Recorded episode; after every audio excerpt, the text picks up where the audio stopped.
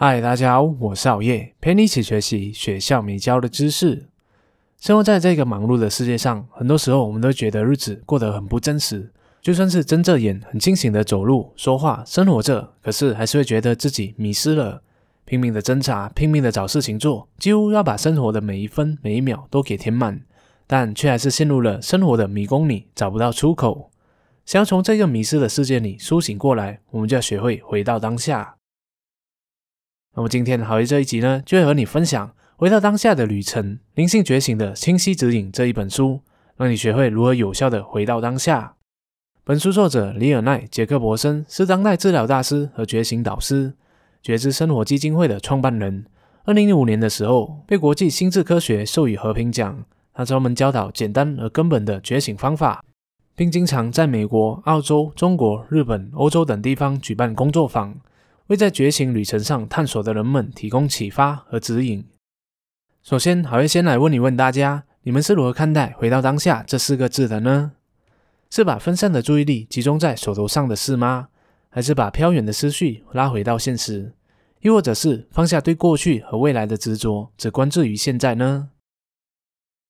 我们先来看一看这一则短篇的故事：一场梦。在一个夜晚里，有一个女人做了一场梦，在梦中。他在一辆火车上遗失了两件行李，那时候的他感到非常的懊恼，因为这两件行李是他唯一的财产。于是他便一节车厢挨着另一节车厢仔细的寻找。可惜的是，找遍了每一个角落，询问了每一个人，还是毫无线索。那就是找不到自己的行李。那时候他开始变得越来越焦虑，越来越沮丧。他的睡梦变成了噩梦。就在此时，他的睡房外有一辆汽车疾驶而过，这辆车的喇叭声。让他从睡梦中苏醒。就在他几乎要醒过来之前，他突然想到自己还没有找到行李，我还不能醒。他是这样想着的：我还没有找到我的行李啊！正当他准备再次入到梦乡的时候，突然就意识到，只要自己醒过来就好了，这样他就不会在火车上也没有遗失行李。就在那一刻，他决定从自己的睡梦中觉醒过来。从这一则故事中，你看到了什么？事实上，这一则故事所反映出的就是我们生活的根本真理。很多时候，我们无法得到无条件的爱和接纳，不被允许做自己，也不能完全的表达自我，被迫的去迎合别人。这些未被满足的需求和情绪的创伤，就像是我们失去的行李一样，我们会一直不断的去寻找爱、接受和认同，也一直不断的去尝试逃避痛苦。只要找不到这两件行李，我们就好像无法从梦中醒过来一样。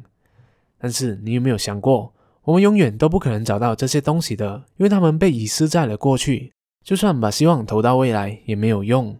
只要你不停的搜索过去的回忆和未来的幻想，就会紧紧的抓住你，让你停留在自己所编织的梦里，甚至相信它是真实的世界。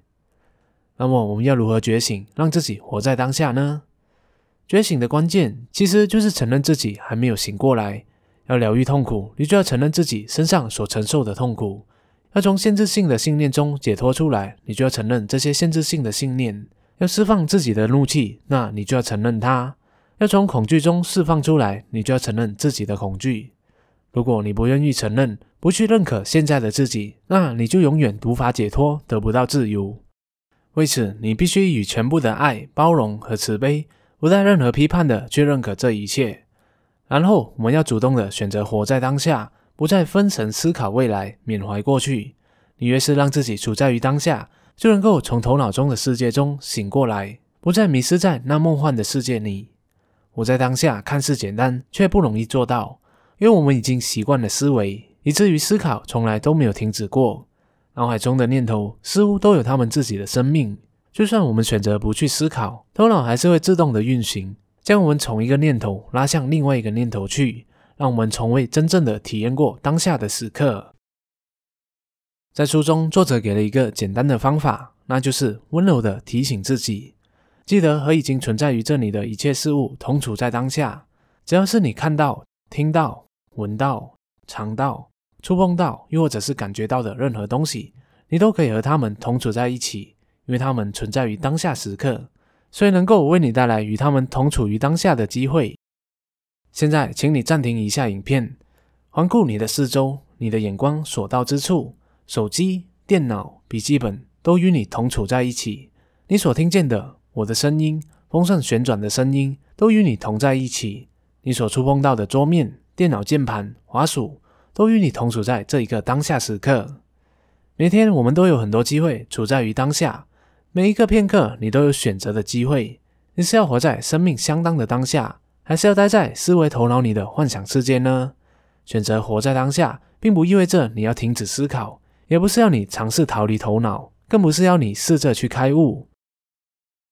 选择当下时刻，是为了让头脑变得更寂静，因为当下时刻是没有过去的记忆和未来的幻想的。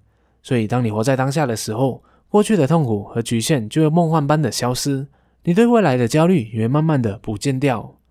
所以，下次当你感知自己逐渐离开当下，快进入想法、回忆和想象的世界的时候，那就记得立刻把自己带回到当下的这一刻，闭上眼睛，感受身体正随着呼吸而起伏不定。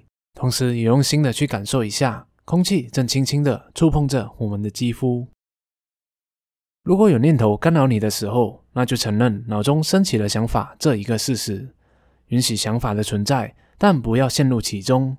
只要你把意识带在念头上，它就会停止。